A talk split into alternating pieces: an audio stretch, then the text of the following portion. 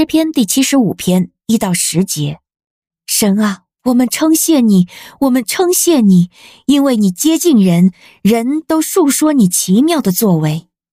你说，我选定了日期，我要按公正施行审判，地和地上的居民因惧怕而融化，我却使大地的柱子竖立。我对狂傲的人说，不要行事狂傲；对邪恶的人说，不要举脚，不要高举你们的脚，不要挺着傲慢的景象说话。高声不是从东面来，不是从西面来，也不是旷野来，而是由神来决定。他使这人降卑，使那人升高。原来耶和华的手里有杯，装满了起沫和混杂各种香料的酒。他把酒从杯里倒出来，地上所有的恶人都必定要喝，甚至连酒的渣子都要喝尽。至于我，我要永远传扬，我要向雅各的神歌唱。所有恶人的脚我都要砍断，只有一人的脚必被高举。您现在收听的是天赋爸爸说话网。所赐的迦南美地是流奶与蜜之地，上帝的话语比蜜还要甘甜呢。我是拥蜜使者永恩，我是蜜蜜，让我们一起在天父的话语里勇敢探蜜，蜜得甘蜜，得蜜得利得胜。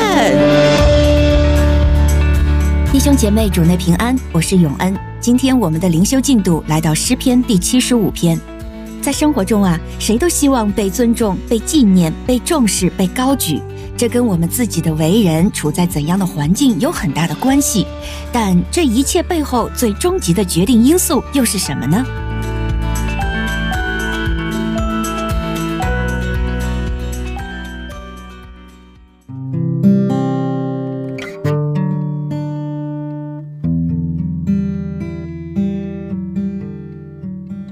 在默想这首亚萨的诗的过程中，在我心里反复思想的是六七两节，因为高举非从东，非从西，也非从南而来，唯有神断定，他使这人降卑，使那人升高。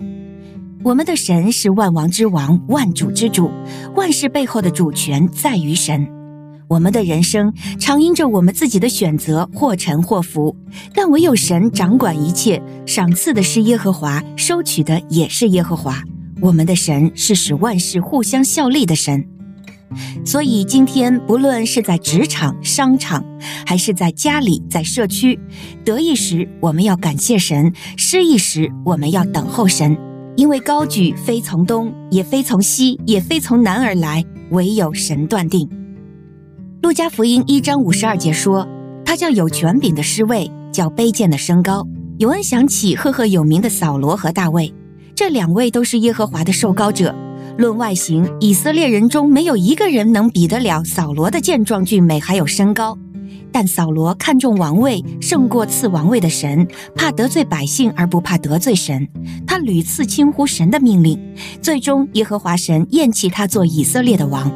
与此同时呢，神拣选和兴起大卫，这位排行最小、常被父亲兄长忽视的放羊娃，历经多年磨砺和等待后，神使他做以色列的王。